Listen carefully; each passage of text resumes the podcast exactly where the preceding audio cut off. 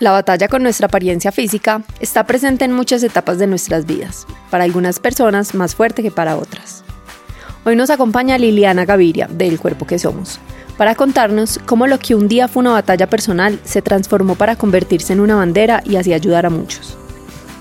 Liliana Gaviria, mamá, terapeuta y cofundadora del Cuerpo que Somos, nos compartió su experiencia para descubrir a través de ella cómo podemos mejorar la relación con nuestro cuerpo transformar nuestra visión de nosotros mismos y cómo podemos enseñarle a nuestros hijos a tener una buena relación con su cuerpo y los alimentos.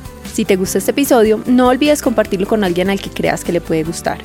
Te invitamos a seguirnos para que puedas escuchar todos los martes nuestros nuevos episodios y no olvides dejarnos tu evaluación. Creemos que hay tantas formas correctas de ser mamás como mamás en el mundo. Creemos en el poder de abrazar el caos para perdernos y volvernos a encontrar. Creemos que se vale pensar diferente. El Club del Caos es un espacio seguro para cuestionarnos, reír, llorar o gritar, no puedo más. Uy, pero qué rico un hijo más. O ni uno más. No importa qué tipo de mamá seas, en esta comunidad encontrarás personas como tú y otras muy diferentes. Palabras de aliento y palabras de experto. Algunas risas y lágrimas, porque en ocasiones es mejor reír que llorar. Pero en otras definitivamente es necesario llorar. Somos Sofía y Verónica. Éramos dos amigas siendo amigas y ahora somos dos amigas siendo mamás. Quédate con eso que te resuena y deja ir lo que no. Bienvenidas al Club del Caos. Bienvenidas y bienvenidos una vez más al Club del Caos. En el episodio de hoy nos acompaña Liliana Gaviria. Lili es mamá de Juan Martín de 8 años y de Mila de 5 años y es cofundadora del Cuerpo que Somos. Eh, el Cuerpo que Somos es una cuenta que es una cuenta, es como... Sí, pues es un movimiento social, lo llamamos nosotros. Perfecto. El cuerpo que somos es un movimiento social que habla alrededor del cuerpo y los trastornos alimenticios y los trastornos alimenticios. Y quisimos invitar a Lili porque definitivamente durante la maternidad el tema del cuerpo nos toca. El cuerpo se transforma, cambia, no vuelve a ser el mismo. Y en esa conversación surgen un montón de preguntas, de dudas, de inseguridades sobre cómo abordamos ese nuevo cuerpo que definitivamente agradecemos infinito por nuestros hijos, pero que eso no quita los cambios y las transformaciones que pasamos. Mm. Entonces era un tema que siempre nos llamó muchísimo la atención a Sofía y a mí, que incluso hemos hablado en algunas publicaciones sobre él y que sabemos que a todas las mamás nos transforma y nos cambia como esa relación con el cuerpo. Entonces, Lili, muchas gracias por la invitación. Feliz de estar aquí con ustedes, a hablar un poquito de, del cuerpo. Qué tema tan difícil, Lili. Yo te alcancé a contar un poquito por el mensaje de voz cuando nos acercamos. Yo quiero, y creo que es importante hacer esta introducción, primero lo, primero que quiero aclarar es a las personas que sientan que esto puede ser un detonante o, sientan que en este momento hablar de estos temas puede tocar puntos que no están como sintiéndose cómodos, pasen a otro episodio, o sea, uno no tiene que oír todo por oírlo, eso es lo primero que yo he aprendido. Y lo segundo es, este episodio nace de que, como Vero decía, yo, Lili, mira, cuando yo quedé en embarazo. Eh, yo, no yo nunca he tenido una relación sana con mi cuerpo, pero tampoco insana. Pues yo nunca he hecho dietas extremas, nunca nada. Eh, no vamos a dar el nombre, pero pues sí, claro, obviamente. Entonces, ay, las, las inyecciones de yo no sé qué, que la cola, las inyecciones de yo no sé qué, quema grasa. Me las puse después de ponerme todas las inyecciones. Tengo la tiroides mala, no sé, he leído que puede tener una relación, ¿cierto? Porque en mi familia no había nadie que sufriera de tiroides. Pero bueno, entonces ahí como que me empecé a rayar y dije, hay algo mal, pero nunca odié mi cuerpo ni lo amé. O sea, yo oigo amigas mías, que no voy a decir el nombre, que se miran al espejo y me dicen, uy, qué chimba yo. No, eso a mí en la vida me ha pasado. pero cuando tuve a Agus, fue tanta la gratitud por mi cuerpo que empecé a sentirme súper bien con él. ¿Cierto? Y fue súper bonito porque yo no sé si eso le pasa a todo el mundo, al revés he leído lo contrario, pero yo empecé a valorar demasiado mi cuerpo y no me importaban mis gorditos, no me importaba nada. Y pasó un año y ya se te pierde como la fiebre del parto y de que hay un bebé recién nacido y que hiciste magia y a uno todo se le olvida para bien o para mal. Y empecé el gordo, el gordo, el gordo. Y llegué a un punto, que por eso llegamos a ti, Lili, en realidad, en que hace como tres semanas yo les escribí a un grupo de amigas que tengo con Vero y les dije, niñas, necesito ayuda. O sea, necesito ayuda, yo me veo y yo no sé, Lili, pues lo voy a decir acá porque yo creo que así como yo hice dos publicaciones. Entonces, cuando yo acababa de tener a Agus, hice una publicación divina de amar el cuerpo, ¿cierto? Que incluso mucha gente me dijo, y los que no nos sentimos así. Y yo decía, tienen toda la razón. Pues bueno, es que se vale sentirse así en ese momento y en ese momento suena muy cruel, pero yo me miraba al espejo y yo decía, gas. O sea, yo sé que eso no se dice y yo no le diría esto a nadie de frente, ¿cierto? Pero eso es lo que yo sentía, gas. O sea, y no solo el cuerpo, las arrugas, yo decía, estoy acabada, estoy fea, cómo me quieren, qué pena salir. Tenía un matrimonio y se me volvió un mundo, lloré una semana entera porque tenía que ir a ese matrimonio y yo no quería ir porque yo era demasiado fea a comparación de todo el mundo que iba a ir. Y una amiga me dijo, te voy a recomendar a Lili. Y justo antes de eso, cuando yo les escribí a ellas que cuando yo hice la segunda publicación que decía que ya no estaba también con mi cuerpo, pero que no sé de dónde conocía el cuerpo que somos, me había dicho, Sofi, yo quiero hacer un episodio del cuerpo que somos. Paralelo a eso, además, cuando hicimos la segunda publicación de que yo ya no me sentía también con mi cuerpo, Lili, tú no sabes la cantidad de mamás que nos escribieron que querían que hiciéramos un episodio de este tema. Entonces yo dije, como que se juntaron tres cosas muy valiosas una es el hecho de que yo pueda estar acá sentada diciéndoles, yo por ejemplo nunca he tenido una relación sana con mi cuerpo, pero cuando estuve en embarazo por primera vez quise mi cuerpo, ya se me pasó como esa euforia, como ese hyper de, ay, tuve un bebé y ya es como que, uy, peor. O sea, la caída fue más dura. Yo digo que eso es como una droga. Tuve un bebé y subí y después bajé más de lo que estaba. Y Además, pues de la magia de que Vero ya estaba enfocada en que quería tenerte acá, entonces me parece un espacio muy lindo y quería compartir eso porque yo sí quiero que todas las mamás que lo escuchen sepan que si en este momento se sienten bien, muy bien. Si siempre se han sentido bien, también fantástico. Ojalá yo fuera de las que siempre se han sentido bien, que conozco gente así. Pero si se están sintiendo mal, también es súper válido. Lili, con toda esta carreta, te damos la bienvenida y quiero que nos cuentes pues empecemos por, por de dónde salió el cuerpo que somos. Yo feliz aquí de estar con ustedes, eh, agradecerles por este espacio, agradecerles porque quizás hay muchas mamás y no mamás que se sienten insatisfechas con su cuerpo y sabemos que esto es una batalla y una guerra constante hacia él. Eh, a raíz de nuestras experiencias personales también nace el cuerpo que somos. Nosotras somos tres fundadoras Dos de ellas son psicólogas, yo soy terapeuta, pues mi vida tuvo un rumbo y cambió a partir de mi maternidad también. Em, pero el cuerpo que somos nace porque las tres luchamos y batallamos constantemente con el cuerpo y la comida. Era una batalla y una guerra donde no queríamos salir, cuánta dieta para modificar nuestro cuerpo, tratamientos, cirugías estéticas, con el fin de alcanzar ese cuerpo ideal pensando que esa era la solución a todos nuestros problemas. Yo tuve un trastorno alimenticio, Vane y María Elvira no tuvieron un diagnóstico como tal, pero ahí también nos dimos cuenta que no necesitamos tener un diagnóstico para batallar y luchar con el cuerpo y la comida. ¿Y por qué la comida? Porque la comida se convierte en, ese, e, e, en esa manera de controlar nuestro cuerpo. Si yo como más o como menos, mi cuerpo de alguna manera se puede modificar. Y así arrancamos en el cuerpo que somos hace siete años. Yo eh, me dediqué a las redes sociales. Mm, todo el tema de las redes sociales las manejo yo. Ahora pues ya tenemos un equipo más grande, pero así empezamos. Y, Qué hermosura. Sí. Y saben que yo las escuchaba hablar. Yo soy esa persona que ha tenido una relación sana con su cuerpo toda la vida. Y, y pensé en el cuerpo que somos.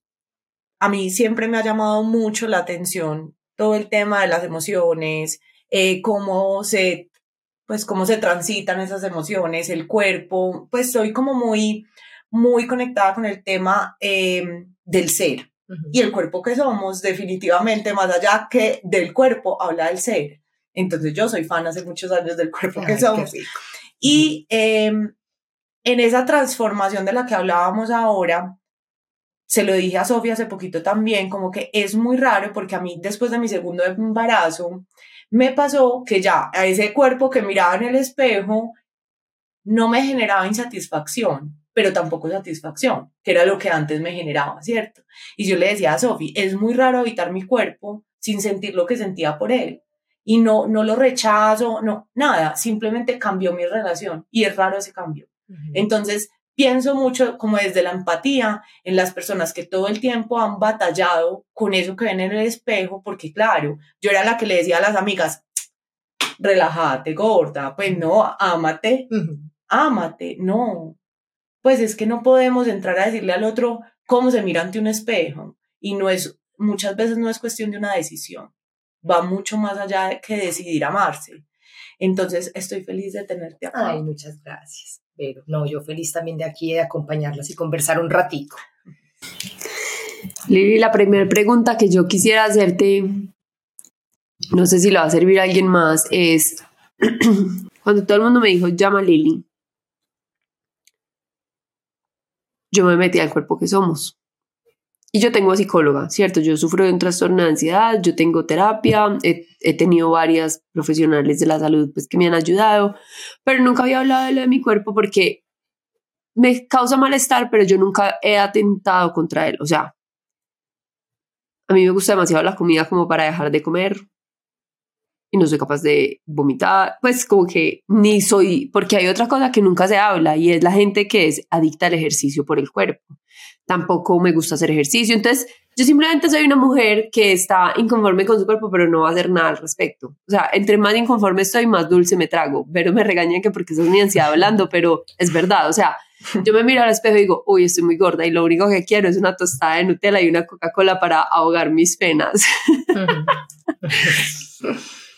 y una de las preguntas, eh, un día hablando con la psicóloga y le conté lo que estaba sintiendo, ella me decía, tú le hablarías a alguien más así, ¿Tú, tú, por qué te tiras tan duro a ti misma y no a las demás. Yo le dije, yo le tiro igual de duro a los demás. Cuando a mí me dicen, a ti esta vieja te parece que tiene un cuerpo, Vero lo sufre, porque Vero me pregunta, Sofi, pero esta vieja no es linda y yo no es horrible.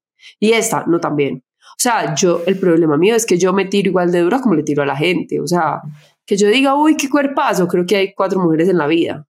Uy, qué pelero. Bueno, el pelo sí me gusta el de casi todo el mundo, pero no sé. Uy, qué nariz. Uy, qué cara. Uy, qué nalga. Uy, qué brazos. Pero, a ver, yo te quiero interrumpir solo como para, como para ver si esto que te, que te dijo la psicóloga, o sea, entiendo, tú tratarías quizás a una, pues dirías, horrible, gas ese cuerpo, pero tú irías y le dirías a esa persona, oye, gas ese cuerpo, tienes un cuerpo asqueroso. Nunca. Aunque lo pienses, jamás se lo dirías. Jamás. No, no sería capaz de decirle, tú eres hermosa, gloriosa, wow, yo amo tu cuerpo. Yo no soy capaz de ser así de falsa, pero le diría como que no, está súper bien y ya. Pues, o sea, como que si ella se me acerca a preguntarme, además yo nunca le voy a hablar de nadie al cuerpo. O sea, yo eso sí lo aprendí y creo que mi libertad llega hasta donde está la, la libertad de los demás. Uno nunca va a acercársele a nadie a decirle nada. Pero pasa mucho entre las mujeres que voy a poner un ejemplo que no es verdad, pero pues como que Vero me llama y me diga, y Sofi, me siento muy gorda, eh, estoy gorda. Entonces ahí es donde uno, yo siempre, Vero se ríe porque yo siempre le digo, ¿quieres la verdad o qué quieres oír? Obviamente nunca le diría esta revuelta, pero sí le diría como que, uy, pues, pero no es verdad, pero estoy poniendo un ejemplo. O sea, si una amiga que está gordita me llama y me dice estoy gordita, yo le diría como, pues, si estás un poquito gordita. Lo primero es eso, eso, eso, eso le hace más daño a los demás, que no sea que yo esté también hundiendo demasiado. O sea, es mejor mentir. Lili, ¿no qué hace en ese caso? Yo nunca lo había pensado. Bueno, pues yo tampoco lo había pensado.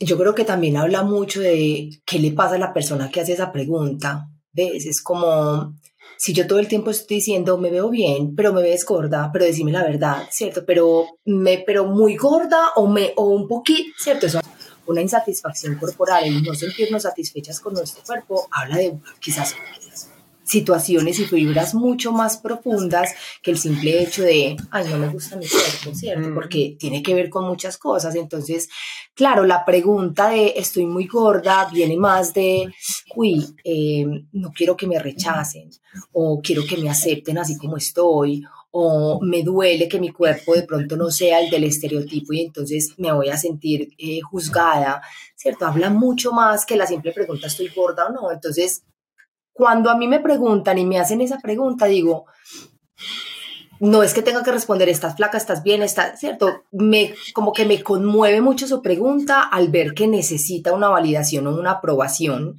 y que eso me habla de cosas mucho más profundas, ¿cierto? Que yo le pondría más atención a qué le pasa a mi amiga con su cuerpo que el simple hecho de decir, sí, estás un poquito gorda.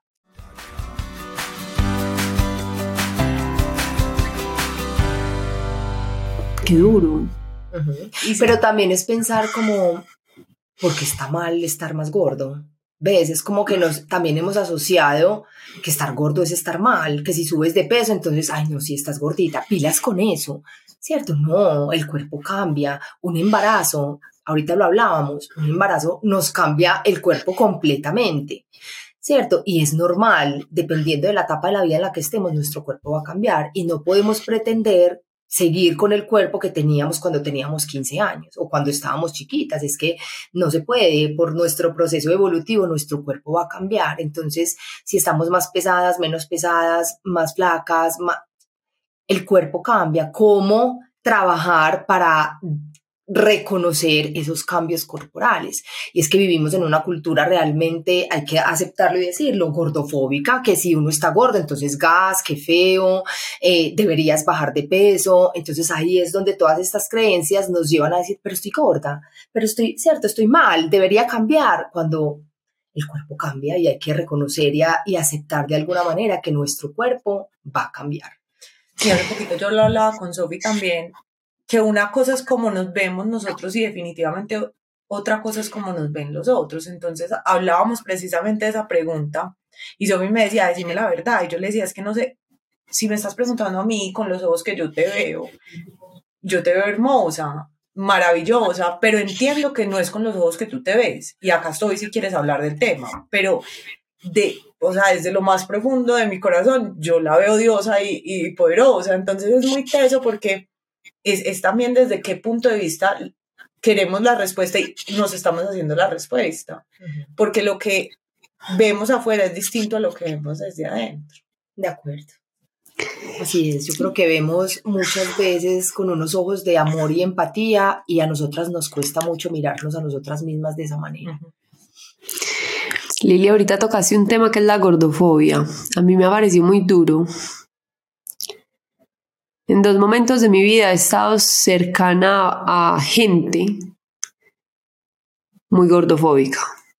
Y me parece que el speech ha cambiado y se ha vuelto más delicado porque la gordofobia ya tiene una excusa y es que no es saludable. Es, es, me pareció muy difícil uno ser capaz de saber si el, el, discurso de la gordofobia es verdad, ser gordo no es saludable, o si simplemente estamos eh, prolongando esa visión que tenemos de que todo el mundo tiene que ser muy flaco.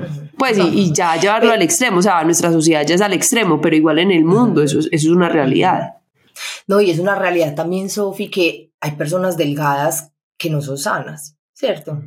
hay personas gordas que son muy saludables. Nosotras, a nosotras nos, nos toca mucho este tema y de hecho nos gusta mucho investigar y hay un enfoque que se, como que resuena mucho con nosotras y es salud en todas las tallas, como JAES, salud en todas las tallas, donde nos hemos dado cuenta que el factor salud ha estado muy determinado en esta cultura por hábitos alimenticios y ejercicio. Y la salud es mucho más que eso, ¿cierto? Es mucho más que la, el, pues, el ejercicio que hagas o cómo comes. Entonces, dentro de ese enfoque hay evidencia de que hay personas gordas que son sanas, ¿cierto? Que tienen una, unos buenos hábitos, eh, se mueven, son capaces de hacer muchas cosas, se sienten bien con su cuerpo, eh, pero yo creo que es una información todavía muy limitada. Esta cultura está muy dada a decir que una persona gorda entonces está enferma y una persona delgada es sinónimo de salud cuando no es así. Y lo vemos también, yo creo que en esa, em, en, en, todo, en toda esta industria médica, porque si una persona gorda va a a donde el médico a decirle me duele la rodilla, inmediatamente por su figura le va a decir tienes que bajar de peso, pero si una persona flaca va y le dice me duele la rodilla, eh, hazte esta fisioterapia, miremos a ver qué está pasando, vamos a ver si hay que operarte o no, ¿cierto? Desde los médicos también, porque así fueron formados, eh, son pesos centristas, ¿cierto? Índice de masa corporal. Si sobrepasas el índice de masa corporal, ya estás en sobrepeso o obesidad, estás enferma inmediatamente, cuando hay muchos factores que nos mm, evidencian que una persona, independientemente de la forma de su cuerpo, puede estar sana. ¿Cierto? Pero, pero es un tema Le hice una cosa súper tesa, o sea, me tocaste una fibra, me duelen las rodillas, y es eso. Entonces, los médicos me dicen que vaya a haga fisioterapia, pero la gente que me conoce me dice, eh, ves, eso es porque tú no haces ejercicio, ves, eso es porque esto, ves, eso es porque, y todo lo relacionamos, o sea, a mí me da mucha piedra. Y como persona rebelde yo creo que eso me ha llevado más a alejarme del ejercicio, claramente, y es que todo es como que, claro, es que como tú no haces ejercicio, la obsesión de que el bienestar es ejercicio o comer solo una cosa u otra, porque además en la alimentación es más complejo. O sea, yo debatía este fin de semana con alguien que me decía, tuve varias discusiones de alimentación y me decía, es que la dieta keto es lo mejor. Y yo decía, comer solo carne te afecta un montón de órganos a largo plazo. Es que me discutían, tienes que echarle sal a la comida de Agustina, porque los humanos no podemos vivir sin sal. Y yo lee, y por ejemplo, los alimentos tienen sodio. O sea, mi hija tiene un año y medio, no tengo que agregarle sal a nada. Pues ella está comiendo una comida balanceada.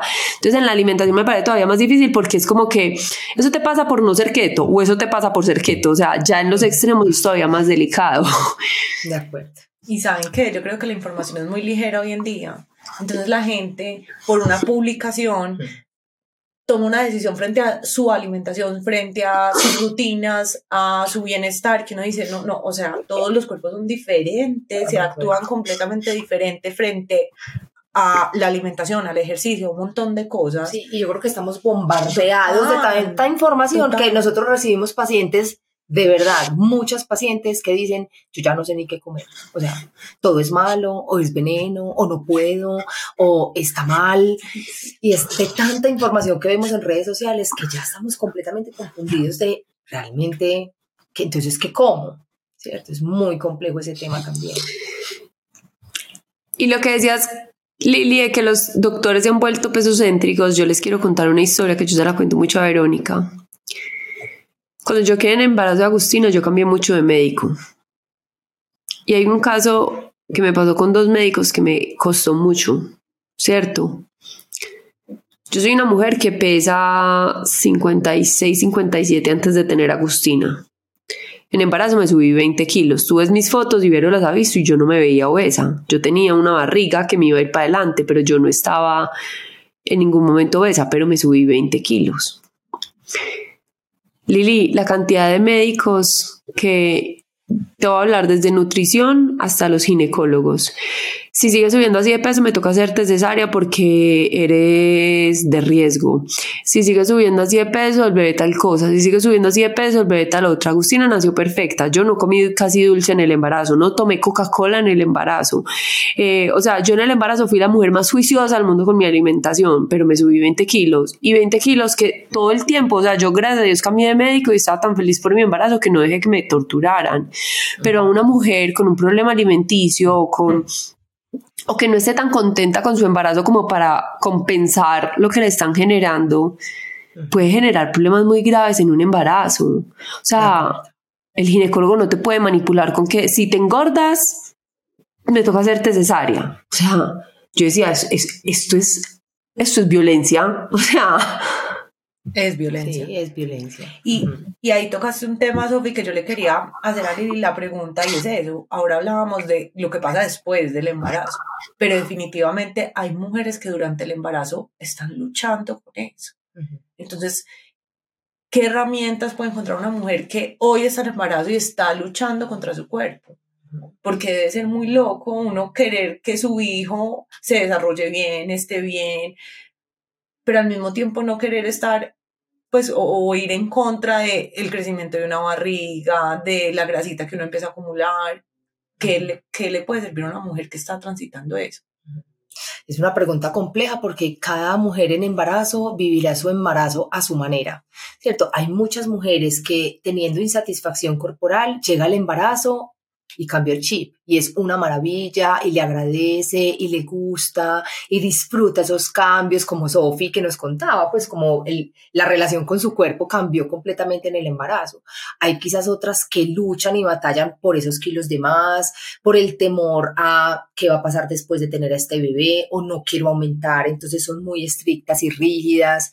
Yo creo que es importante estos temas trabajarlos en terapia. O sea, hablar con alguien que le pueda ayudar y dar herramientas para atravesar su gestación y su embarazo de una manera sana y tranquila, ¿cierto? Eh, algo también importante es para las que están pensando en ser mamás, yo creo que, que me pasó a mí, yo decía, yo no, el día que yo vaya a tener un bebé o que yo quiera tener un bebé, yo quiero sanar mi relación con mi cuerpo, porque no solamente es el embarazo, es qué va a pasar después, qué ejemplo le voy a dar a mis hijos si yo sigo luchando y batallando con mi cuerpo y la comida.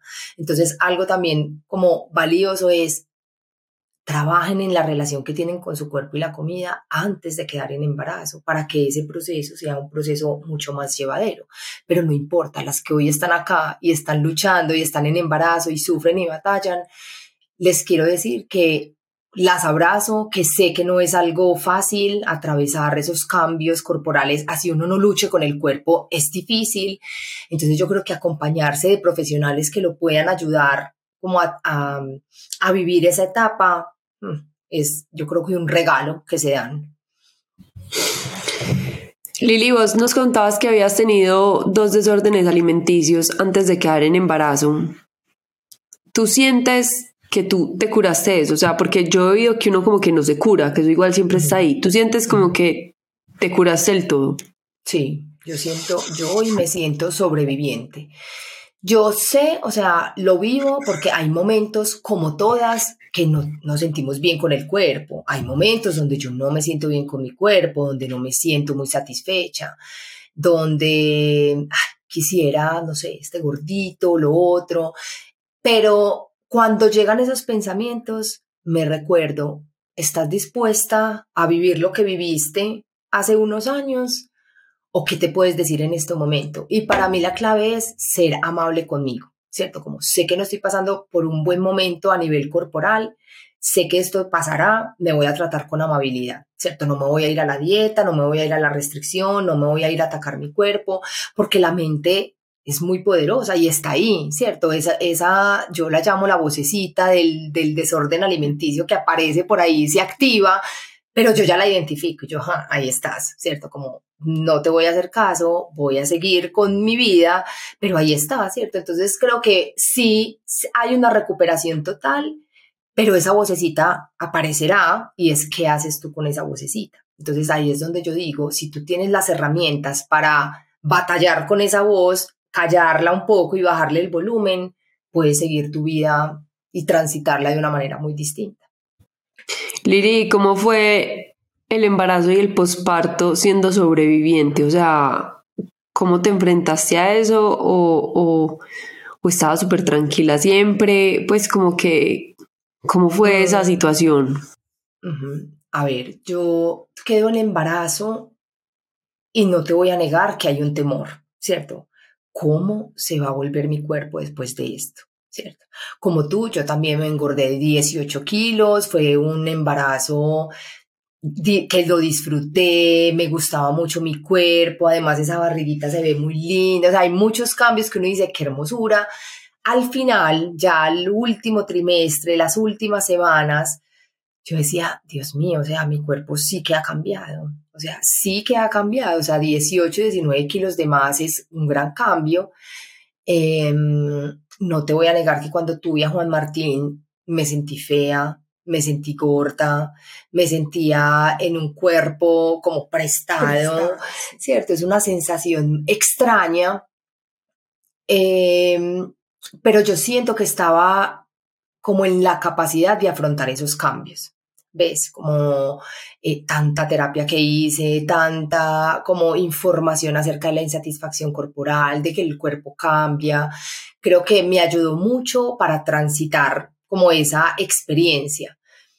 Y yo intenté como no quedarme en esto de tengo que recuperar mi cuerpo, tengo que volver al, a ese peso en el que estaba, no, yo, yo simplemente dije, este es el cuerpo que soy en este momento, cómo puedo estar acá y habitar mi cuerpo para acompañar a mi hijo en este momento que también para él es crucial, ¿cierto?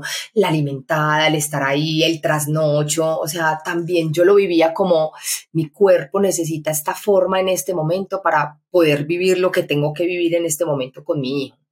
¿Cierto? Entonces yo lo transité de una manera que puedo decir tranquila, no hubo como detonantes de esos trastornos alimenticios como ir a hacer una dieta o qué voy a hacer para recuperar ese cuerpo.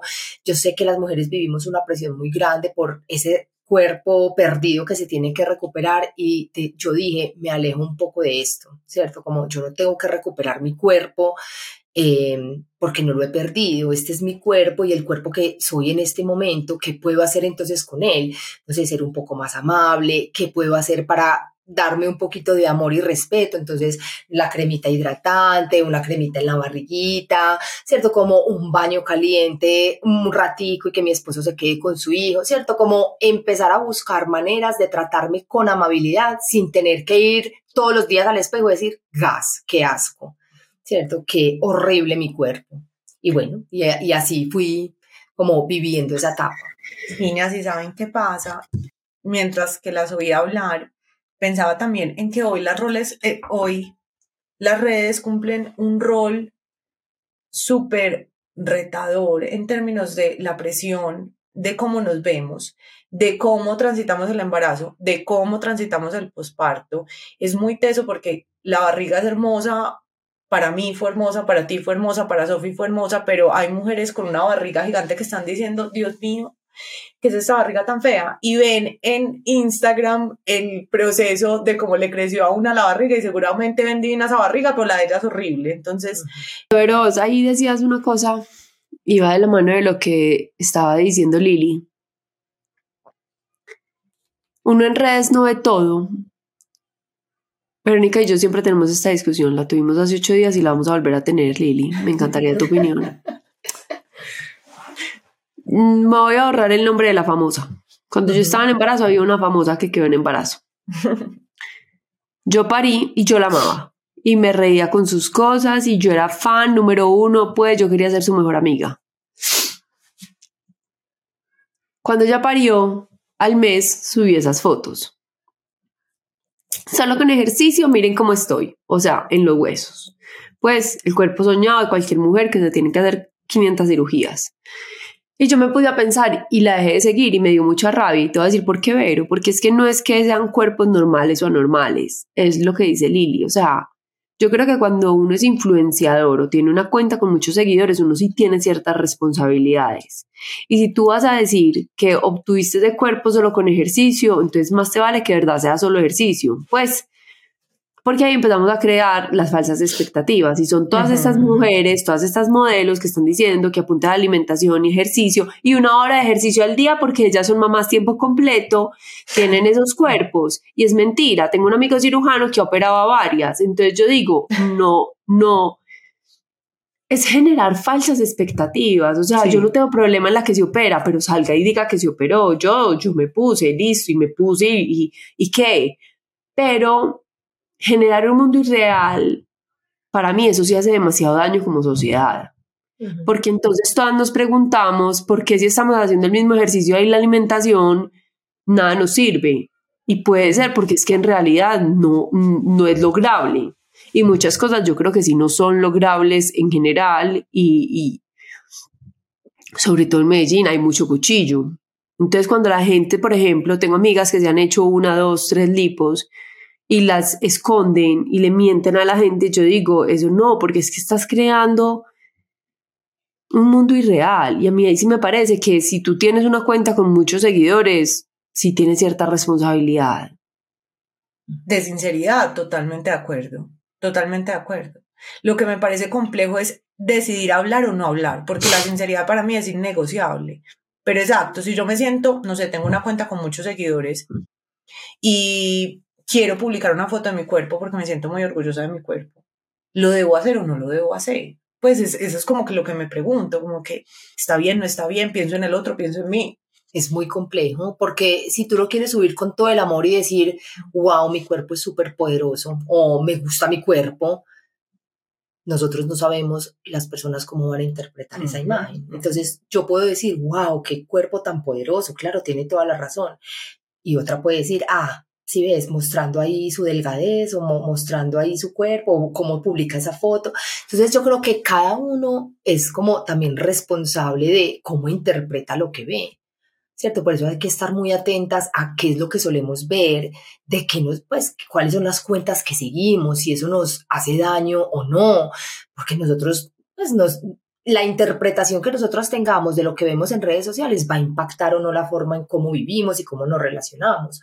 Hoy en día hay muchas comparaciones en redes sociales, nos comparamos con extraños, con influencers, con personas que ni conocemos y podemos llegar a pues de alguna manera a atentar eh, con esa relación que tenemos con nosotras mismas. Entonces es un tema complejo porque si tú lo haces con amor, una persona lo puede recibir como, no, pues te dejo de seguir por haber publicado una foto de tu cuerpo.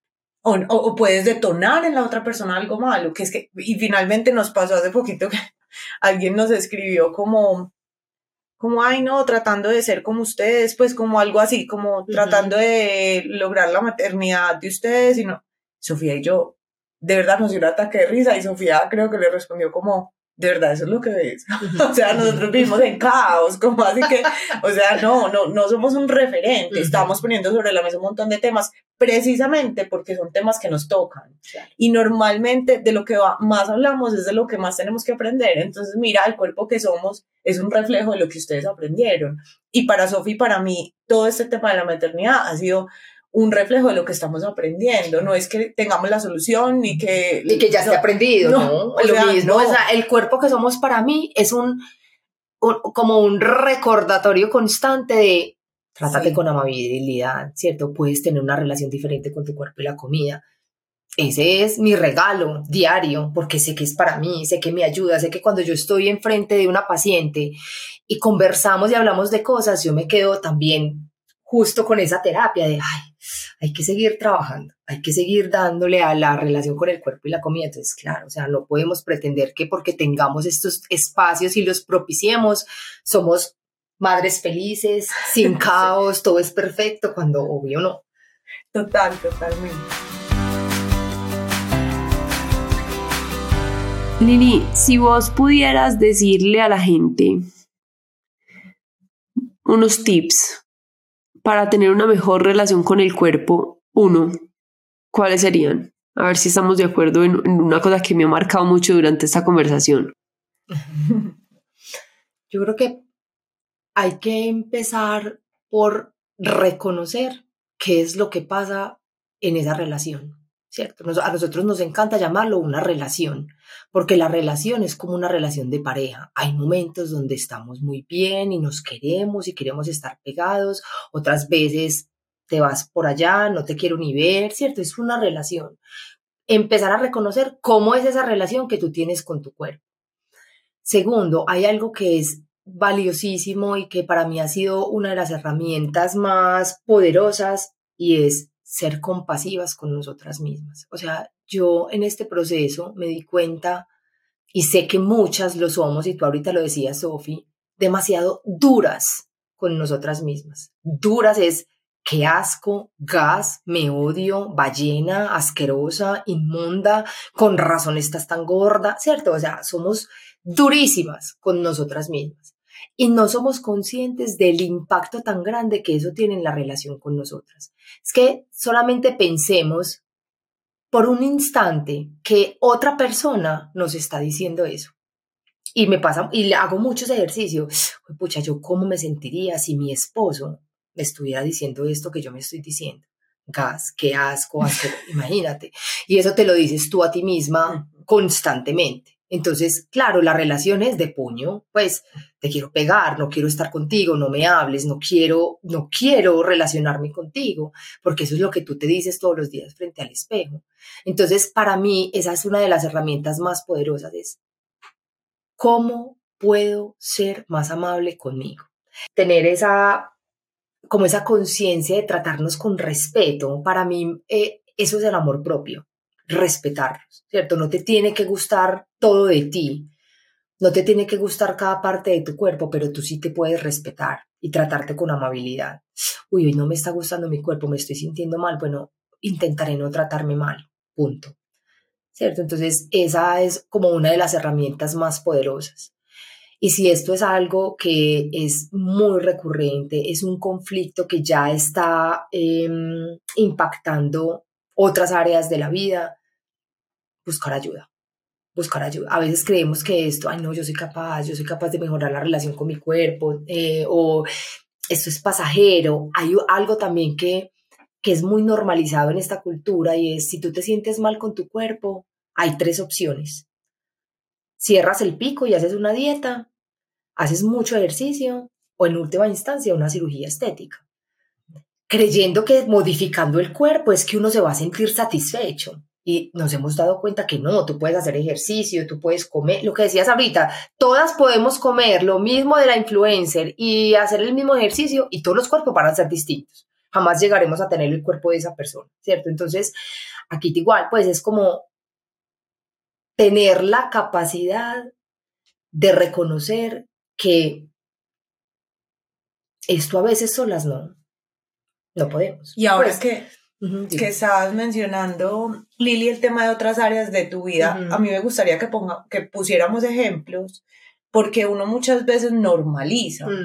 Ah, no, todo el mundo debe pensar así, todo el mundo, ¿en qué momentos empieza el cuerpo a tocar otras esferas? O sea, como con ejemplos puntuales, no sé, en la sexualidad. En... Es que la, la insatisfacción corporal aplica eh, socialmente, ya no quiero salir, mejor me, escondo, me pongo ropa ancha, em, no quiero desnudarme frente a mi pareja, entonces afecta también la sexualidad, el desempeño académico, la concentración, ¿cierto? Porque este tema se vuelca como a un lugar de solo le presto atención a mi cuerpo. Me siento mal, me siento gorda, tengo que hacer algo, ¿qué voy a hacer? Ay, no, no voy a hacer nada, mejor me voy y me como algo. Ay, no, me voy a hacer una dieta. O sea, todo el día estamos pensando en esto que nos desconcentramos. O sea, de verdad, nuestras labores en el colegio, en la universidad, en nuestros estudios, em, afectan muchos sentidos hasta, hasta llegar a un trastorno alimenticio para quienes son vulnerables a tener un trastorno alimenticio. Entonces, creo que nos afecta en muchas áreas de la vida y, es difícil vivir así. Es muy duro.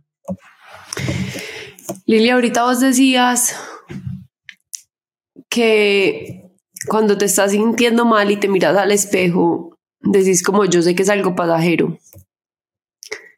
Yo te voy a poner un ejemplo de lo primero que pensé apenas dijiste eso. Y yo no, no es algo pasajero, mañana va a estar más gorda por no haber hecho nada.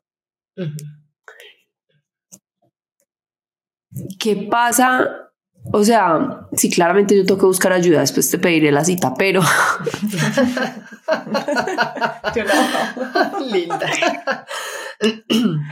pero para las mujeres que nos están escuchando, es el, el, el, pensar eso, ¿cierto? Y el no ser capaz de salir como de ese loop y de mirarse y apartarse un poquito. O sea, yo lo voy a poner el ejemplo con la ansiedad. Yo ya llegué a un punto en mi ansiedad en que, por ejemplo, sé que el sábado vamos para Colombia y entonces empiezo a pensar en mil cosas y me empiezo a abrumar y yo ya soy capaz de parar, mirar la situación, apartarme de ella y decir, que es verdad, que no, que está en mi control, que no, que puedo solucionar, que no, y lo abrazo. ¿Cierto? Con mi cuerpo yo no soy capaz de hacer eso. Entonces yo me miro y yo digo, estoy gorda. Y entonces mi pensamiento sería, ok, Sofi, vamos a apartarnos, vamos a mirar. Y diría, no, simplemente va a estar más gorda y entonces mañana va a estar más gorda y no va a hacer nada para bajar. Y se me va el aire. Y entonces ahí me voy, entonces mejor me voy y me como la Coca-Cola con el pancito, ¿cierto? Es como, ahí, ahí Sofi, es como una invitación a ti y a todas las que viven y, esta situación o que se puedan sentir identificadas contigo es, ¿tú qué haces todos los días para sentirte mal con tu cuerpo? ¿Qué haces todos los días? Y, una, y algo muy claro que he visto en ti es pararte frente al espejo y decir, estoy súper gordo y mañana voy a estar peor. ¿Cierto? Entonces, y no nos damos cuenta que hacemos un montón de cosas durante el día para sentirnos como nos sentimos con nuestro cuerpo. Yo no sé qué pasaría, Sofía, si un día intentas no decirte nada. No decirte nada. O sea, ¿por qué todos los días hay que decirte gas, qué asco, como estoy de gorda? ¿Qué pasaría si no lo dices? Aunque lo creas y aunque lo sientas frente al espejo. Pero ves, es como, ¿qué estás haciendo todos los días para sentirte mal con tu cuerpo? Y podemos descubrir que hay muchas cosas que haces todo el día para sentirte mal con tu cuerpo. Entonces, ¿qué puedes hacer en este momento? La solución es ir a hacer una dieta, la solución sí es ir a modificar tu cuerpo o la solución es darte cuenta que te tratas mal y te das duro todo el tiempo y cómo puedes empezar a ser más amable contigo y a mirar también cosas mucho más profundas. Pero la simple pregunta es muy válida porque ¿qué haces tú todos los días para sentirte así? Pero no sé, Sofi, con esta pregunta, no sé, pues como, ¿qué opinas?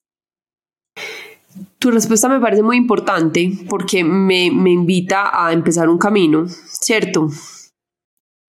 Que me lleva además a una pregunta sabiendo que la mayoría de la gente, yo creo que no solo las mujeres, aunque los hombres, pues mi esposo me lo dice todo el día, es que pues yo no pienso sin mi cuerpo nada, yo no me miro al espejo, o sea, yo no, no, no, no, o sea, yo me miro como para ver que esté peinado, pues, pero nada más, yo nunca he pensado en mi cuerpo y yo le decía, what?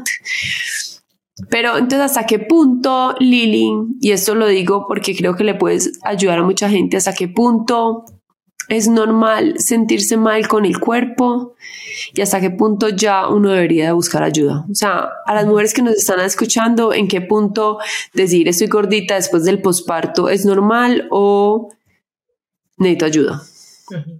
Yo creo, Sofi, que también está muy normalizado el sentirnos insatisfechas con nuestro cuerpo. ¿Ves? Es como las personas que se sienten muy bien con su cuerpo, es como, eh, wow, pues como wow, porque está normalizado sentirse mal. Y no es normal sentirse mal con nuestro cuerpo, ¿cierto? No es normal. Uno debería tener una relación amable y una relación sana con su cuerpo. Pero Sofi, yo creo que sé que cada mujer lo vive a su manera, sé que la batalla eh, es distinta, pero cuando esto ya está afectando su día a día, Em, cuando esto ya está afectando otras áreas de la vida, cuando esto se vuelve ya una guerra y una batalla constante y frecuente, es momento de pedir ayuda, ¿cierto? Yo, pues, como terapeuta digo, soy fiel eh, amante a la terapia, si uno esté bien o no esté bien, pero hablar de estos temas ayuda, ¿cierto?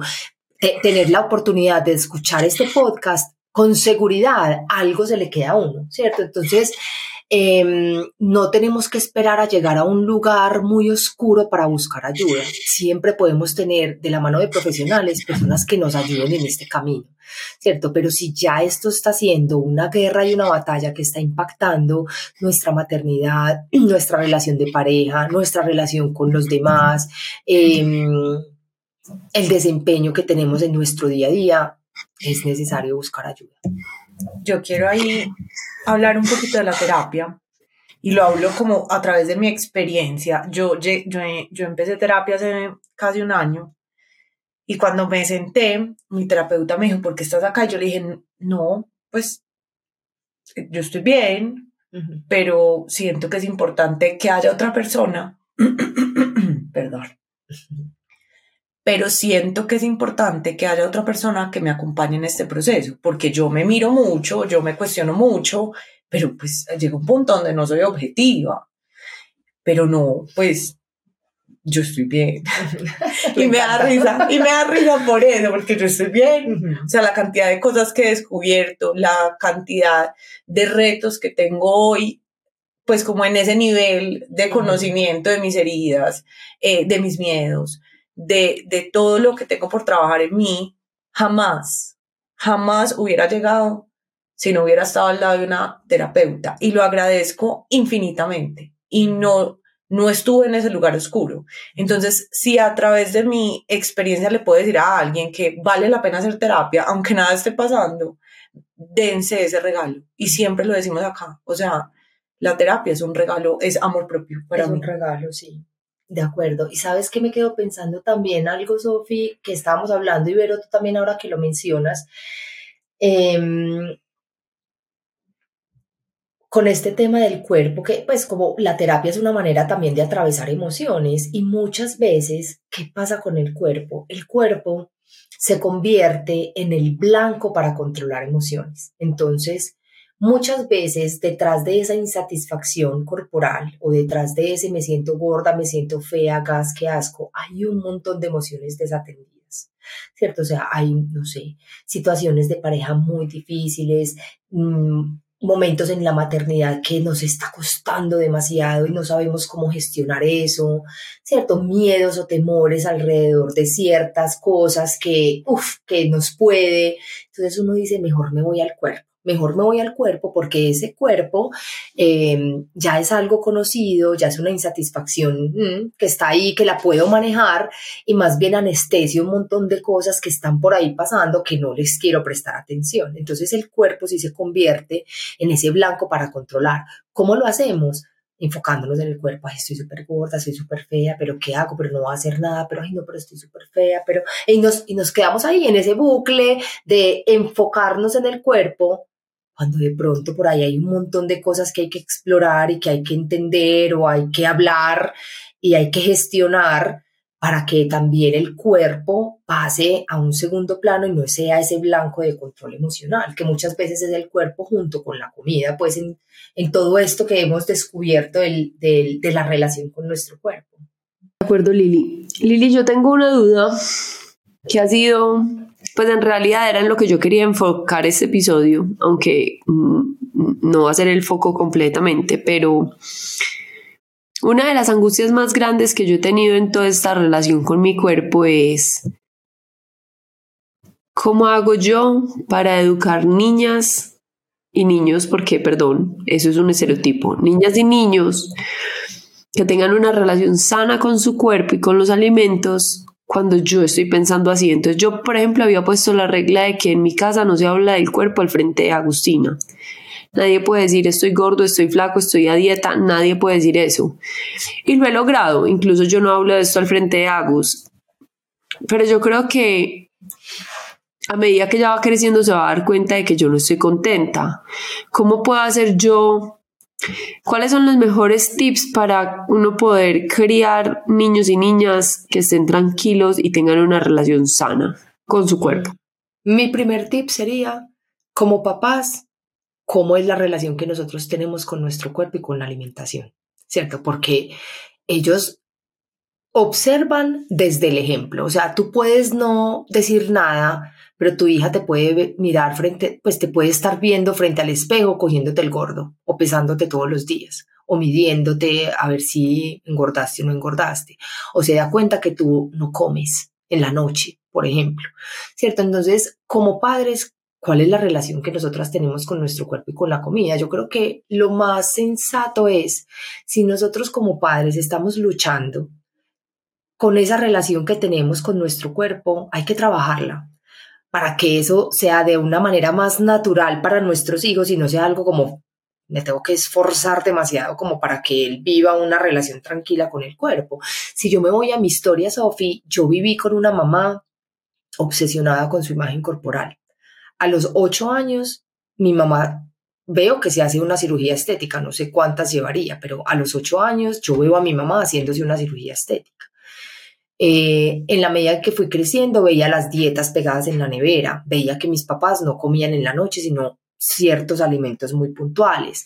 Veía que mi mamá se quejaba todo el tiempo de su cuerpo, ¿cierto? Y ella me decía, hoy me decía, ¿de verdad tú veías eso? Yo pensaba que no te dabas cuenta. Claro, o sea, uno sí se da cuenta, uno se da cuenta de la relación que los papás tienen con su propio cuerpo. Entonces, para nosotros poder educar a niños y niñas que tengan una relación sana con su cuerpo y la comida, tenemos que sanar nosotras también esa relación que nosotras tenemos. Como padres, pues como mamá y como papá, ¿cierto? Entonces, ese sería como uno de los tips. Me encantan las reglas que pone Sofi, no hablar de los cuerpos, no hablar del cuerpo ni de uno ni de los, ni de los otros, ¿cierto? Como evitar tener ese tipo de conversaciones que son bien comunes también. Cierto, cuando estamos hablando de cuerpo es como me veo físicamente, no los órganos, no, no, no, ok. No, y, y como, exacto, no, y como me veo está bien hablar de cómo me veo, desde dónde hablo de cómo me veo. Sí, sí yo les voy a contar algo. Mi hijo nació con tosis, no sé si ustedes saben qué es tosis, pero tosis es que el párpado no se le desarrolló, entonces mi hijo tiene eh, un ojo abierto y el otro es cerrado a la mitad, ¿cierto? Cerrado a la mitad. Cuando él nació, yo dije, huepucha, o sea, el bullying, ¿qué le van a decir? O sea, es diferente a todos, cómo voy a abordar este tema con él. Mm, y claro, a mí me toca hablar del cuerpo, y yo creo que me toca hablar del cuerpo con los dos, con Mila también. Pero que me gusta a mí mostrarles que hay diversidad. Entonces yo me senté con Juan Martín y le mostré otros niños, imágenes de otros niños con su ojo.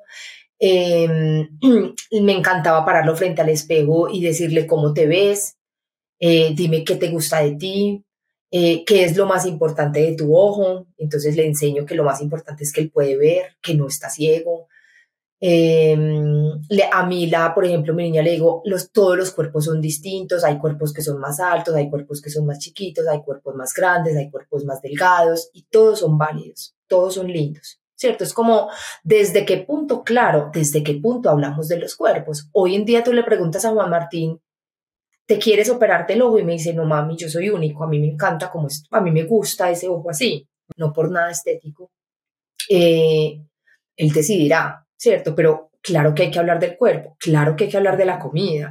Hay alimentos que son nutritivos, hay alimentos que te hacen fuerte, hay alimentos que te hacen bien, hay otros alimentos que son divertidos, que ojalá tenerlos de, de vez en cuando, no todo el día comer comida divertida, pero una información básica, ¿cierto? Básica, creo que sí hay que hablar. El cómo luces, ya eso depende de ti, lo que le quieras decir, pero todo este tema yo creo que de diversidad, de inclusión, de mostrar cuerpos distintos, diversos, vale la pena hacerlo con nuestros hijos. Total, y, y por eso lo preguntaba, porque cuando decíamos no hablar, yo siento que en la ausencia de conversación también hay un espacio gigante para que los niños construyan información solos. De acuerdo y entren a Google y entren a, y hablen con la amiguita al lado y no, o sea, sí lo tenemos que hablar, pero saber cómo hablarlo.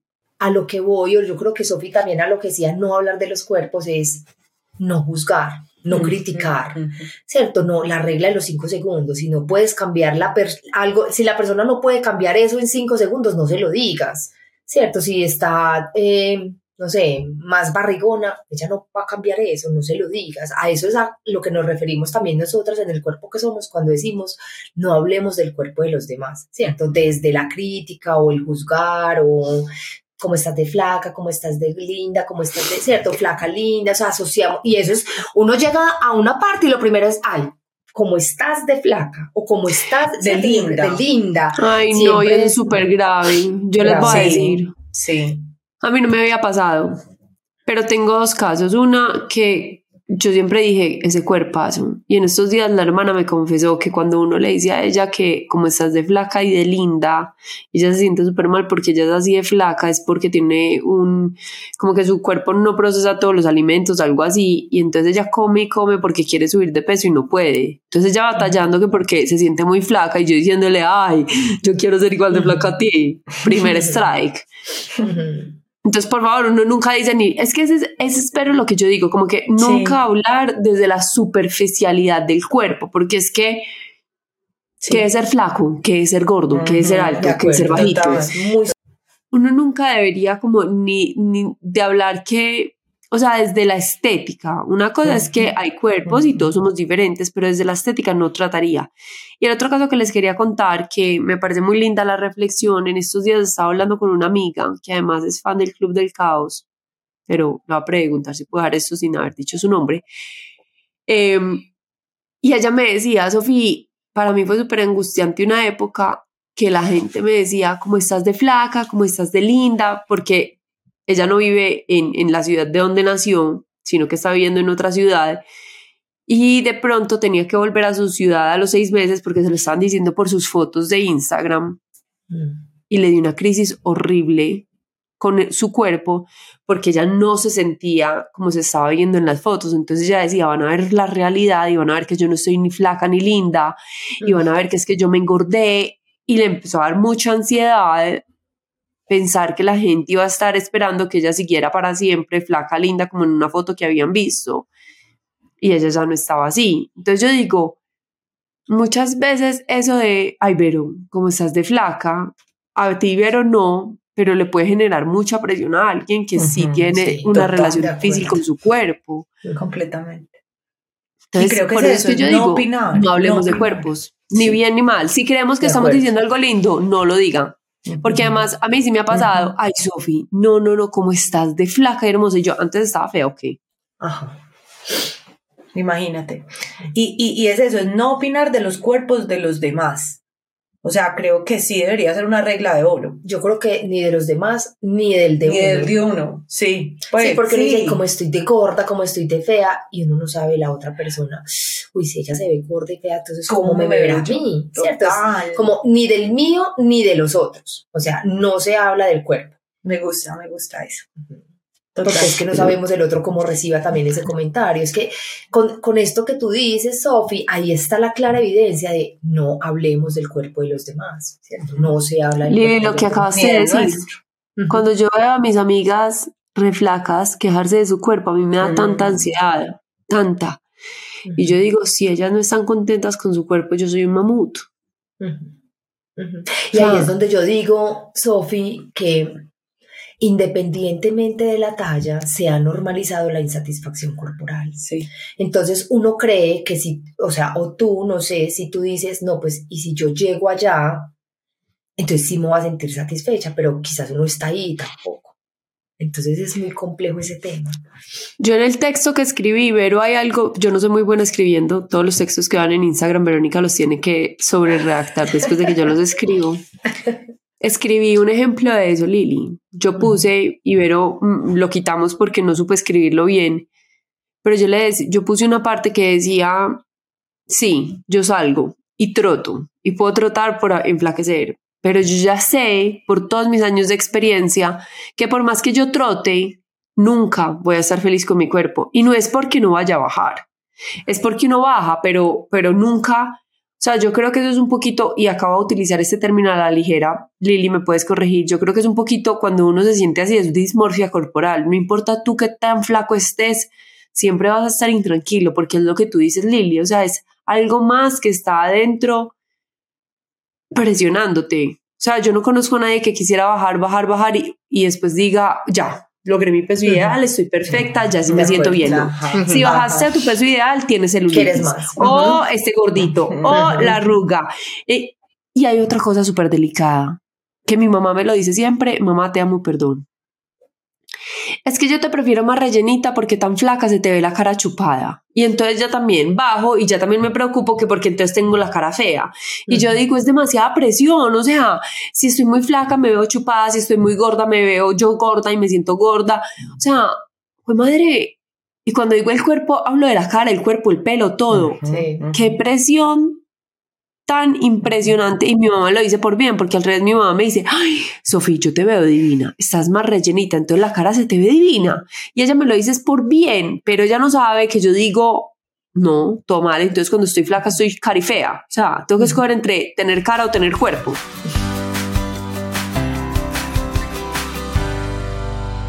¿Qué más puedo hacer para tratar de no pasarle esto que yo estoy sintiendo a Agus. O sea, porque ahí empieza la culpa, la maldita culpa que hace parte de la maternidad. Y es, claro, si Agustina después tiene un trastorno de alimentación va a ser mi culpa, porque yo le pasé mis inseguridades, porque, porque, porque. ¿cómo más puede uno trabajarle a eso? ¿Cómo podemos crear niños realmente, yo no sé si es seguros de sí mismo, pero en paz con sí mismos? Dices algo súper importante, Sofía, es esa culpa que sentimos. Y, mm, y yo creo que, por ejemplo, en mi caso, con mi trastorno alimenticio, mis papás sintieron mucha culpa, ¿cierto? Y yo hoy soy consciente de que ellos no son los culpables. Nosotros no somos culpables, nosotros participamos en la construcción de la relación que nuestros hijos tienen con su cuerpo.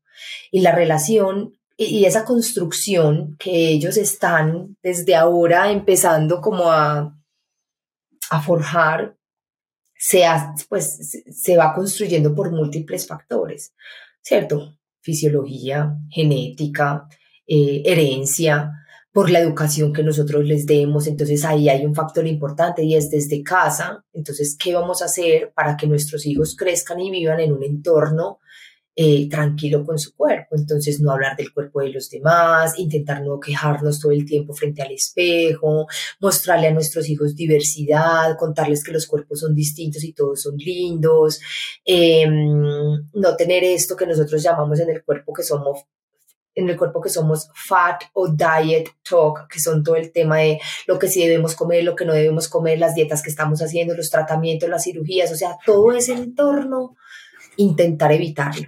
¿Cierto? O sea, desde la familia, desde la educación y de lo que vivimos con nuestros hijos, ellos van construyendo la percepción de su cuerpo, pero no es el único factor, o sea, nosotros no somos los culpables de que nuestros hijos vivan una relación sana y tranquila con el, cuerpo y la comida, aunque sí es o sea, sí impacta, pero la cultura también. O sea, yo sé que vivir en Medellín es difícil con este tema, pues como de la imagen, de la presión. Y ahora, pues ya con este tema de la comida saludable, que ya no sé, ya que es una línea muy delgada también eh, en eso. Eh, entonces la cultura también influye. La relación con las redes sociales cómo queremos que nuestros hijos se relacionen con los medios de comunicación y con las redes sociales. ¿Qué están viendo ellos? A nosotras no nos tocó eso en la adolescencia. Ellos ahora tienen un montón de accesos a un montón de cosas y tenemos que ser vigilantes en qué están viendo ellos en redes sociales, ¿cierto? Cómo están interpretando eso que ven, enseñarles a ser críticos, a que no todo es cierto, a que hay un montón de cosas por detrás con esto que me, me, acabé de acordar de algo que me impactó y ahí es cuando yo, dije, redes sociales vemos, vidas, corazones, batallas, no sabemos. Había una influencer, obviamente no diré su nombre, que puso en sus redes sociales que estaba muy dudosa en comprar un, un sabor u otro sabor de helado. Pues como no sé cuál pedir, si este o este, bueno, listo. Eh, al final creo que se decidió por uno porque la vi como haciéndose el video, o sea, yo estaba en el centro comercial donde ella estaba haciendo el video de comiéndose su helado, ella coge el helado que no sé si las, eh, sus seguidores le ayudaron a, a elegir, niñas, hizo esto y lo votó. O sea, lo votó a la basura. Y yo dije, por se me mueve todo. Todo. O sea, yo dije, no puede ser que esto esté pasando. Y ella le muestra entonces a sus seguidores que se está comiendo su helado, que ellos mismos eligieron. Entonces, ¿qué le estamos enseñando a nuestros hijos también? ¿Cómo interpretamos todo lo que vemos? ¿Cierto? Otra, otro factor que influye en la percepción del cuerpo, Sofi Vero, es la relación con la comida, cómo nos estamos como papá relacionando con nuestra alimentación y cómo los niños se relacionan con su alimentación también. ¿Qué tipo de información les damos acerca de la nutrición? Si estamos diciendo, no comas eso que te engordas o pilas que eso engorda mucho, ¿cierto? Eso hay alimentos que obviamente son más nutritivos que otros, pero no le digamos a nuestros hijos o delante de nuestros hijos, uy, no, no me voy a comer eso porque esto engorda mucho. Ellos lo escuchan, uy, engorda, no pueden, entonces engordar está mal, entonces no va a comer esto, ¿cierto? Es como desde nuestro lenguaje también, cómo nos relacionamos con la comida, que ellos, pues, ellos ven a través del ejemplo. Otro factor es la relación con los demás. Entonces, lo que tú decías, pero llega la hija a decirle, mira, mami, es que estaba hablando con mi amiguita de, no sé, que estaba muy gorda, na. ¿Qué podemos nosotros hacer ahí desde nuestra capacidad? Por eso digo que es súper importante que nosotros vivamos una, una relación con nuestro cuerpo tranquila para poderle ayudar a nuestros hijos en estos momentos que, cómo se relacionan con otros, ¿cierto? Yo tengo amiguitos del Juan Martín que me dicen, ay mami, eh, estaban hablando de que no sé quién muy gorda y muy fea. Yo, ¿y tú qué opinas de eso? No, yo la vi muy linda Yo, bueno, acuérdate, dile a tus amigos que no hablen del cuerpo de los demás, que no está bien. Tu amiga se pudo haber sentido mal por haberle dicho gorda, es mejor que no lo digan, ¿cierto? Entonces es como empezar a mirar también cómo la relación que tenemos con otros influye la relación que se va construyendo con, con, la, con, con el cuerpo. Y otro de los factores es la relación que tenemos con nosotras mismas. Entonces también estar pendientes de que nuestros hijos se traten con amabilidad, de que no sean duros con ellos mismos. Nosotros también enseñarles que con respeto se pueden tratar. Desde chiquito, a nosotras no nos enseñaron eso. A mm. nosotras no nos decían, trátate con respeto, no es como una motivación a las manos. Párese pues de esa cama que si no, no va a ser nadie en esta vida, ¿cierto? O haga gimnasio y que, que sude porque si no, entonces no hizo nada. Entonces aprendimos también a tratarnos a las patadas, cómo podemos desde chiquitos a nuestros hijos a enseñarles que se traten con amabilidad y con respeto. Mami, es que no puedo, soy bruto. Hijo, no te trates así, no te digas bruto, inténtalo otra vez, yo te acompaño, di, repítete, yo soy capaz, yo puedo, ¿cierto? Como desde nosotros enseñarles a ellos a tratarse con amabilidad y con respeto. Entonces creo que hay como varios tipsitos que podemos empezar a aplicar, siendo la más importante para mí es invitarlas a todas y a todos a explorar cómo está esa relación con su cuerpo y con la comida. Y es un reto muy grande, yo siento, porque es que yo siempre le digo a Sofi, le digo a todo el mundo que es que tenemos que educar como no nos educaron a nosotros. Entonces estamos aprendiendo y ser también como empáticos eh, y, y mirarnos desde el amor y decir, vamos a equivocarnos porque es que estamos explorando algo completamente nuevo y está bien, total. Pero hay una cosa muy linda, pues hay una cosa muy importante, Lili, de todo lo que tú mencionabas y es la cultura. Como yo creo que la solución no es irnos de Medellín a criar niños al monte o a Londres o a donde se les dé la gana, porque todas las ciudades tendrán sus problemas. ¿Cómo puedo yo contrarrestar ese peso cultural que tenemos sobre todo en Medellín y en otras ciudades de Colombia, porque no es en todas, pero sí hay muchas. La costa también tiene ciudades muy pesadas desde lo estético. ¿Cómo podemos contrarrestar esa cultura desde el lugar? Buena pregunta. Nosotros podemos hacer muchas cosas desde casa, ¿cierto? O sea, desde nuestra educación, de qué le estamos enseñando a nuestros hijos, pero la cultura ahí está, ¿ves? O sea, tú sales y ahí está. Entonces es cómo le enseñamos a nuestros hijos a cuestionar eso que vemos, ¿cierto? Cómo le enseñamos y le decimos a nuestros hijos, sí, es que Medellín fue una ciudad donde su factor productor principal era la, la industria textil. Entonces acá el tema del modelaje, de las telas, de la ropa, fue algo muy importante. Aparte también el narcotráfico trajo muchas, em, pues como muchas ideas del dinero fácil y que puedes empezar a modificar tu cuerpo fácilmente porque había gente de mucho dinero. Entonces, ¿cómo enseñarle a nuestros hijos que hubo una cultura que todavía permea esta parte de lo estético em, y que ellos puedan interpretar y cuestionar también todo lo que ven? ¿Cierto? Es difícil. Nosotras hoy, yo por ejemplo, sé que hoy Medellín es una ciudad donde quizás el tema de lo estético es muy importante, yo me bajé del bus. Yo dije, yo no, yo no quiero estar ya hoy en día pensando en cuánto Botox me va a poner para tener la piel lisa y la piel joven y me quiero montar en eso. No, no me quiero montar en eso en este momento o no me quiero montar en que yo tengo que tener un cuerpo perfecto, tonificado, sin celulitis.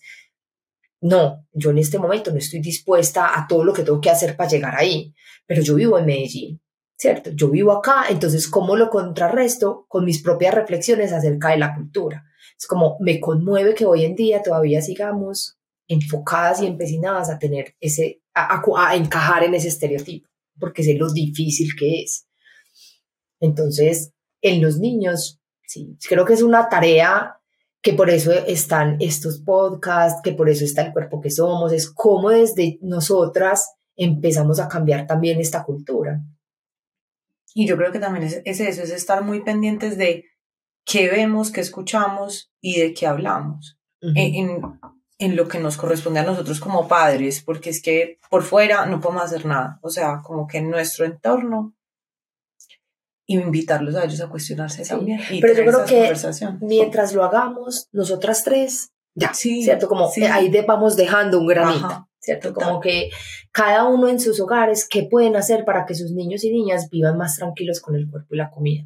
Y con que hagamos una, no hablemos de los cuerpos, ya, eso es algo, ¿cierto? Y ahí vamos. Yo creo que las nuevas generaciones van a empezar a vivir algo distinto, ojalá, y espero que así sea. Yo también soy igual de optimista, yo creo que va a pasar. Yo creo, y, y por eso me preocupa tanto estos temas, porque yo creo que van a vivir algo distinto también porque nosotros queremos cambiar lo que vivimos. O sea, es un trabajo en equipo. Lili, la pregunta del millón. ¿Qué es para ti el caos? Caos, movimiento. Em, como un baile, como un baile donde pasan muchas cosas. Em, caos. A veces lo vemos como problemas, pero lo veo yo más como oportunidades, como de conocernos, explorarnos. Mm, entonces por eso lo llamo baile, pues lo veo como un baile, como voy y vengo de ciertas situaciones y problemas o dilemas que me llevan de aquí para allá. Así lo veo yo. Bueno, Lili, no. Entonces, realmente me quedan muchas lecciones. Una de esas es pedir terapia. Eh, y quisiera que lo que más le quedara a la gente de esto es, uno, no hablar del cuerpo de los demás, ni del propio, eh, por todo lo que hemos mencionado. Segundo, si podemos, así vivamos en una sociedad de determinada manera o así estemos rodeados de determinadas cosas, podemos cambiar ese universo para nuestros hijos y fomentarles eh, una relación mucho más sana con sus cuerpos y, con el físico. Y me queda cuando buscar ayuda, que yo creo que es muy importante. ¿Cuál es la diferencia entre uno buscar ayuda o cuando, o cuando realmente estás pasando por un momento que es muy normal? ¿Cierto? No sé, Vero, si quieres agregar algo que a ti se te haya quedado. Sofía, em, todo lo que tú dijiste, y tengo acá un cuaderno lleno de notas con todo lo que aprendimos, y, definitivamente para mí es la confirmación de la importancia de hablar de estos temas, entregando herramientas y cuestionándonos, porque me parece que el resultado es maravilloso y, y para mí el resultado es esto, es, es tener espacios seguros donde podamos encontrar información de valor que podemos aplicar e ir transformando paso a paso las cosas, porque sé que las cosas no van a cambiar de un día para otro. sí, y también, no, a ustedes muchas gracias también como para despedirme, decir, no estamos solas. O sea, miren que cuando contamos algo vulnerable como Sophie contó en su Instagram o poniendo su foto del cuerpo, muchas mujeres se sintieron identificadas. Entonces creo que eso es lo más lindo, como reunirnos aquí, hablar de, hemos luchado con el cuerpo, ¿cierto? Es una batalla difícil, es difícil mirarse frente al espejo y no estamos solas, podemos buscar ayuda, podemos hablar de estos temas, no de, ay, si estás muy gorda, de verdad, sino hablar de estos temas desde una profundidad, de esto que nos evoca, que nos lleva, eh, cómo nos sentimos, cómo es nuestra vida sintiéndonos de esa manera. Y yo creo que hay muchas cosas que podemos hacer juntas, em, como al exponer estos temas tan difíciles. Entonces, gracias por la invitación, por poder compartir esto con ustedes y con todas las personas que nos escuchan. Y chicas, no están solas. Yo creo que siempre es em, importante acompañarnos en estos, en estos dilemas y en estas batallas del cuerpo. No solo no están solas, sino que además yo creo que, y esto no lo hablamos en el episodio y pues no, no, obviamente no va a abrir un debate, pero yo creo que permítanse mostrarse vulnerables. Eh, Alejo sabe yo cómo me siento con mi cuerpo. Alejo es mi esposo Lili. y Alejo sabe que estoy teniendo dificultades. Y Alejo me ha visto llorar antes de salir para el matrimonio porque estaba en crisis, porque no quería ir, porque me sentía horrible. Y mucha gente me ha dicho durante mi vida, no con Alejo en específico, es que si tú te muestras así, él te va a empezar a ver fea, es que tenemos alguien conocido que dice que uno que la gente lo vea a uno como uno se siente y como uno se proyecta. Y muchas veces nos dicen, eh, si tú no te lo crees, o, la gente nos va a ver como tú te sientas. Si tú te crees bonita, la gente te va a ver bonita. Si la, tú te crees sexy, la gente te va a ver sexy. Y yo no creo que Alejo me vea más o menos sexy porque yo me esté sintiendo así. Y es súper importante que uno abrace esos momentos de debilidad y que no se dé tan duro. Y yo no creo que Alejo me vaya a dejar de, de querer tener intimidad conmigo porque yo me esté sintiendo así o que se vaya a conseguir a otro. Entonces, permítanse sentirse vulnerables. Las amigas tampoco las van a juzgar o van a decir como que, sí, Sofía, es que como está de gorda, ya sí, sí, con razón se está sintiendo mal, es que está muy gorda. Permítanse sentirse vulnerables, que muchas estamos en lo mismo y yo creo que darle voz a estas cosas, pues primero para mí es terapéutico porque me ayuda a salir del hueco y segundo, puede ayudarle a otras personas. o te puede abrir puertas para que te ayuden a ti. No puedo estar más de acuerdo, Sofía. Así que Lili, muchas gracias por este espacio, por sacarnos espacio entre tantas terapias que yo sé que estás full. Eh, somos muchos pasando por lo mismo. y no, les quiero agradecer a todos los que nos escuchan. Esperamos que este episodio realmente les ayude a ver la luz al final del túnel a los que estén pasando por esto, les ayude a tener un poquito más de empatía a los que definitivamente no han pasado por esto y, y tienen una relación muy sana con su cuerpo y que a todos nos ayude a que nuestros hijos realmente crezcan pensando un poquito diferente a cómo creció la generación de nosotros. Yo creo que todas las nuevas generaciones vienen en versiones mejoradas. Yo sí creo, yo soy partidaria de que eso de que es que mi generación no metía tantas drogas, es que mi generación esto, es que mi generación aquello, yo creo que las generaciones siempre van mejorando y la sociedad siempre va mejorando. O sea que está también en nuestras manos poner ese granito de arena. Muchas gracias a todos los que nos escuchan. Recuerden escucharnos todos los martes para los nuevos episodios. Pueden seguir el cuerpo que somos, como es el Instagram, arroba el cuerpo El cuerpo que somos. Pueden seguir el cuerpo que somos en arroba el cuerpo que somos en Instagram y nos pueden seguir a nosotros como arroba el club del caos guion abajo. Chao. Chao.